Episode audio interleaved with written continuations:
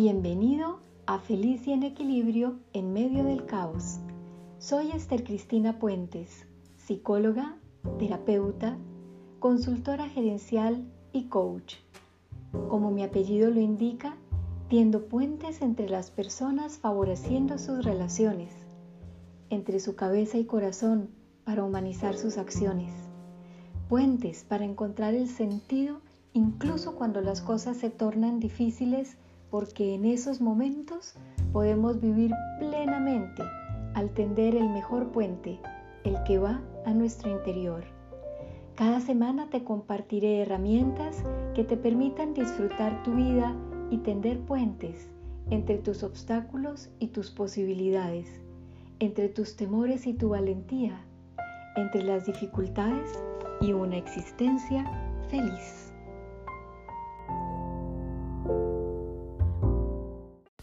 Bienvenido a este nuevo episodio y gracias por los comentarios y mensajes que me han mandado pidiendo el podcast que está retrasado porque esta semana tuvimos contaminación de COVID en familia y esto me tuvo bastante ocupada con varios quehaceres en casa que me dificultaron hacer este episodio, pero aquí estoy.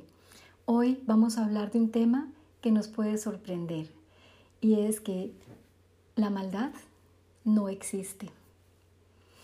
Bueno, pensemos primero en nuestro planeta, este sitio maravilloso en el que estamos viviendo más de 7 mil millones de habitantes. El 55% de nosotros en zonas urbanas. Se dice que para el 2050 el 68% de personas estaremos viviendo en grandes ciudades. Sin embargo, estas ciudades no parecen ser los mejores sitios del planeta, porque se caracterizan por enfermedades no solo físicas como afecciones cardiológicas, inmunes, envejecimiento prematuro, obesidad, sino también psicológicas como estrés, depresión, ansiedad, incluso comportamientos socialmente poco gratos. A veces en estos lugares las personas pueden ser oscas, duras, insensibles a la necesidad de otros. Desarrollamos cuando vivimos en estos lugares hábitos de estar tiempos frente al televisor, al celular, a los juegos virtuales. Todo esto impacta permanentemente en tu pensamiento, en tu estado de ánimo, en tu bienestar. En el fondo, lo que sucede es que hay una desconexión con nuestro propio ser, con nuestra verdadera espiritualidad. Estos estilos de vida en las ciudades se tornan agobiantes por el tráfico, la polución, la sensación de inseguridad. Resulta muy curioso que las personas del campo quieran llegar a las ciudades en búsqueda de una, entre comillas, mejor calidad de vida. Lo que buscan es más ingresos o trabajo porque sienten que en el campo no hay suficiente. Deberíamos replantearnos esto, ¿por qué no estamos honrando suficientemente el trabajo del campo? Porque llegan y lo que quieren es adquirir más dinero para poder comprar objetos y seguir como los demás en una insaciable sed por más y más y más, con miedo, porque empieza a haber un miedo por perder lo que se tiene, miedo al peligro que acecha, a la maldad de las personas, a la conspiración, a los sitios hacinados en los que a veces eh, es muy desagradable vivir. Hay una desconexión con lo natural, con lo amable, lo ecológico, lo puro, la esencia. Pero, ¿será que esto tiene que ser siempre así? ¿De qué estaremos perdiéndonos mientras creemos que estamos ganando cuando vivimos en las grandes ciudades? ¿Te has preguntado ¿Qué pasaría con nosotros si en lugar de buscar frenéticamente más dinero, más comodidad, más poder, simplemente viviéramos más naturalmente? Te preguntas, ¿a qué me refiero quizás? A lo mejor esto se nos hace un poco raro. ¿Cómo, cómo sería vivir naturalmente? ¿Eso será posible? Pues sí, sí lo es. Voy a hablarte de un ejemplo. El pueblo que se llama Unza. Los Unza son un pueblo eh, que, está viviendo en el norte de Pakistán, cerca del Himalaya. Em, es un pueblo muy particular.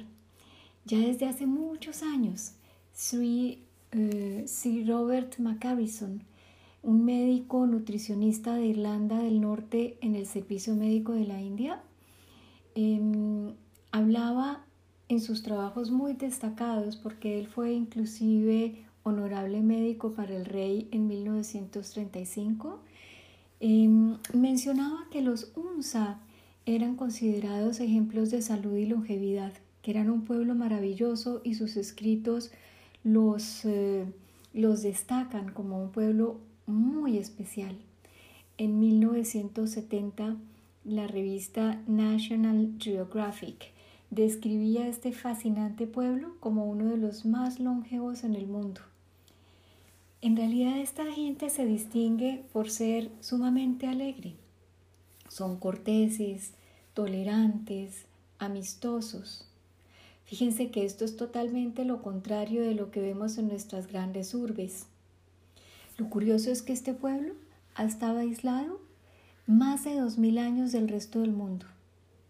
Sin embargo, no es que sea un pueblo de ignorantes, porque a pesar de estar en esta zona tan perdida del resto del mundo, tienen una de las tasas más altas de alfabetización de la región. Me encanta, por ejemplo, cómo conciben a la mujer. Ellos le dan un estatus muy alto porque consideran que ella es la que es capaz de conservar los alimentos porque sin ellos no podrían sobrevivir durante el invierno. Ellos son musulmanes y las mujeres no tienen que usar un velo que cubra su rostro.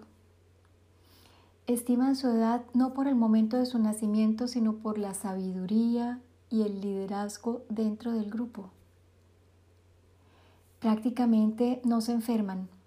Allá no existe cáncer, ni úlceras gástricas, ni enfermedades tan comunes en los occidentales. Ninguno es obeso y todos desconocen qué es el estrés. No usan medicamentos, no se vacunan, viven hasta los 100 o 130 años conservando sus facultades físicas y mentales intactas hasta muy poco antes de morir.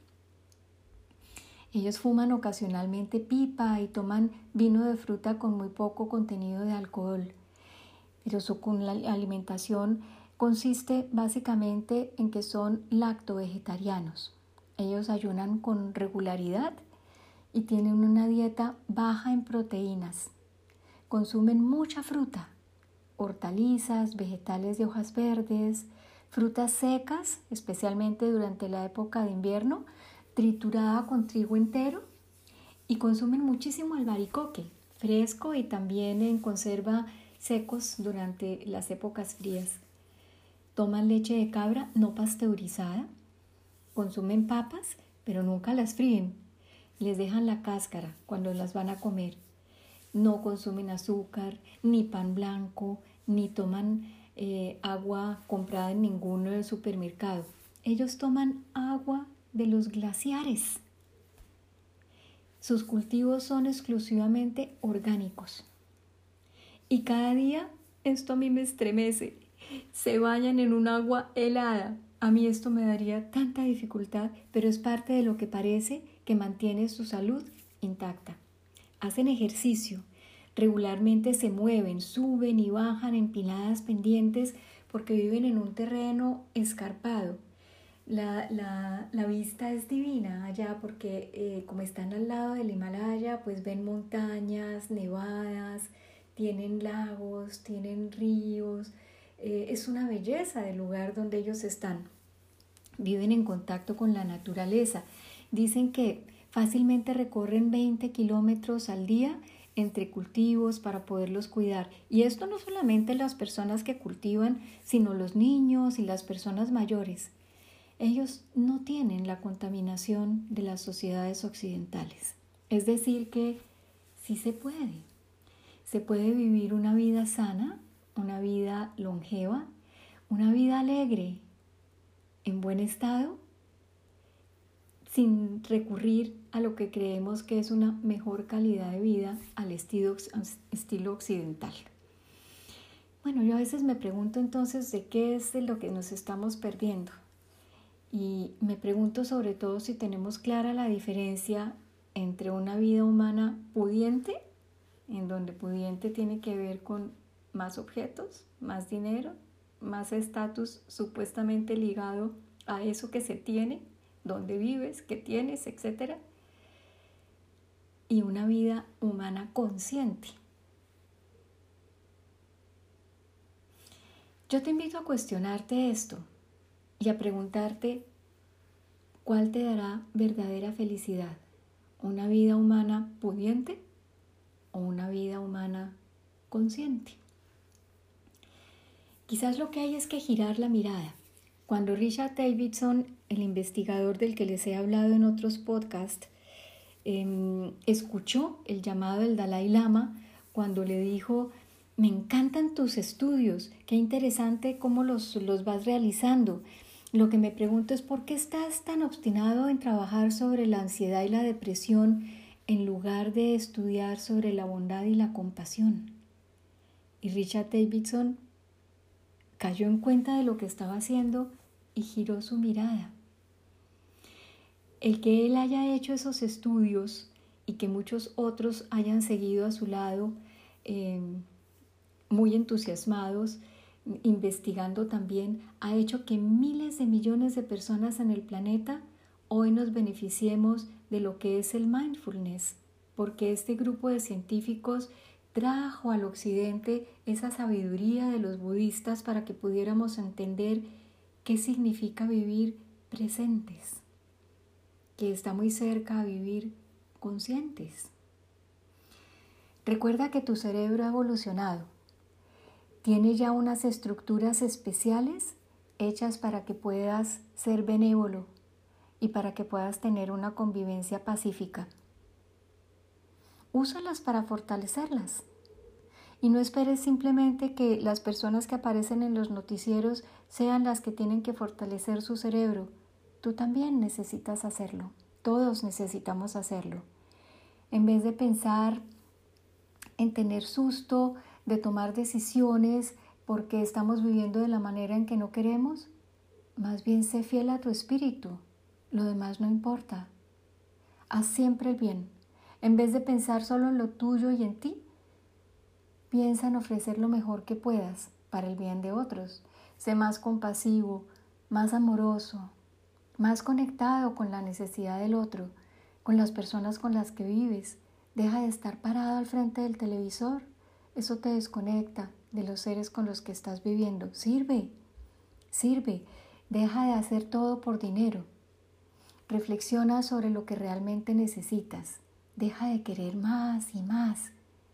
Por favor, suelta la ambición, pues si no lo haces, te estancarás en el sufrimiento. Deja de compararte. Siente la alegría de desarrollarte a ti mismo de la mejor forma, es decir, trabaja en ser tú un mejor ser humano. No temas decir lo que piensas, aunque no siempre sea lo que otros quieran oír. Recuerda que ni el poder, ni la fama, ni el dinero te harán feliz. Solo la libertad de tu conciencia lo hará. Suelta el afán por los resultados. Trabaja y compórtate de la mejor forma que puedas, pero no te vanaglories ni te aflijas dependiendo de los resultados. Acepta y aprende en toda ocasión. ¿Por qué te digo que no existe el mal? Bueno, te voy a compartir una conversación muy interesante en una ocasión un profesor de una universidad desafió a sus estudiantes con esta pregunta.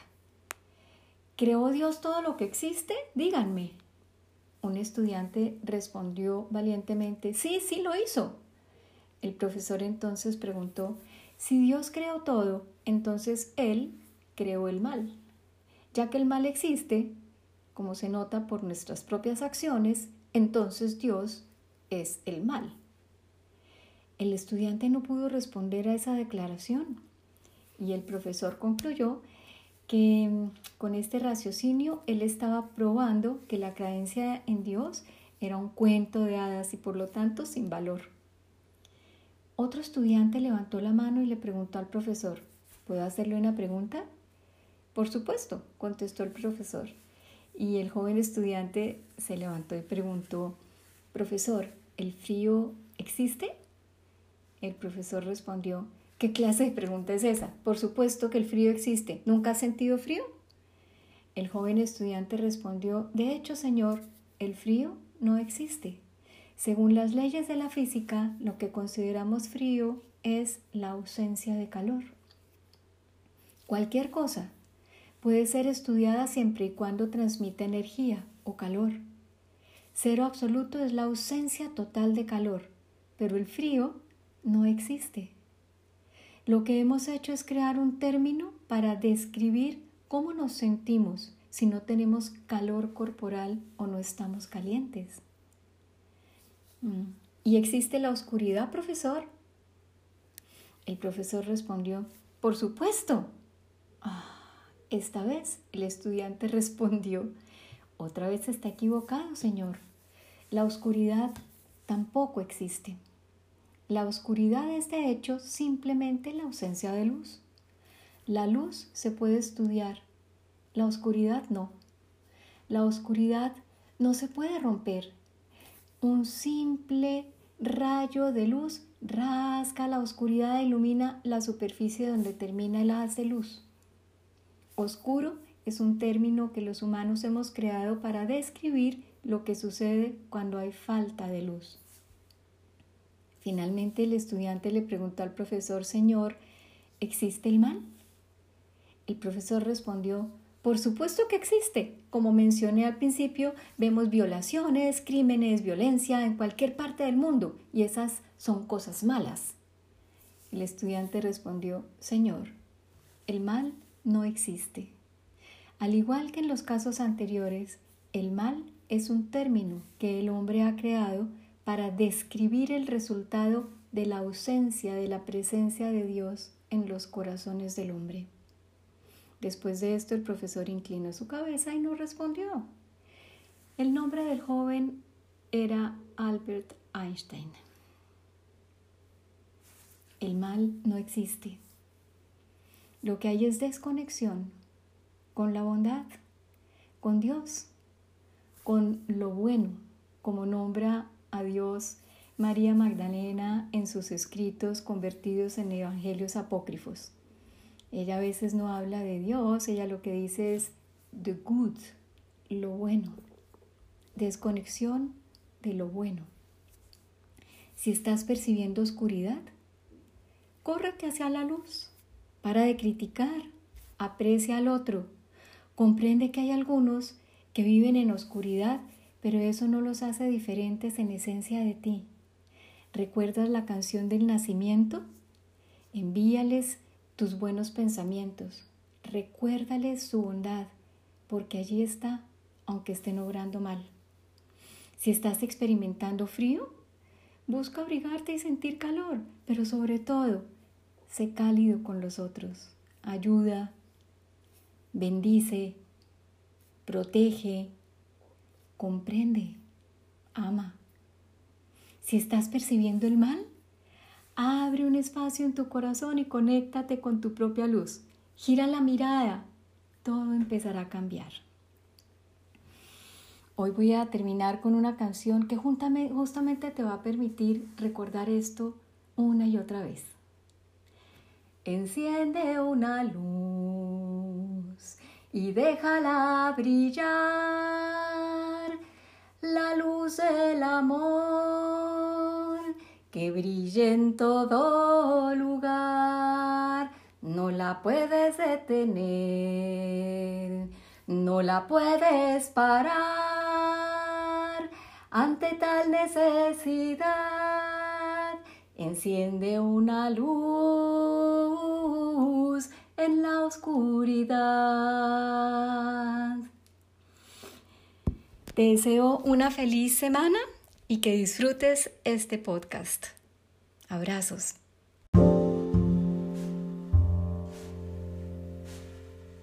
Hemos llegado al final de nuestra emisión.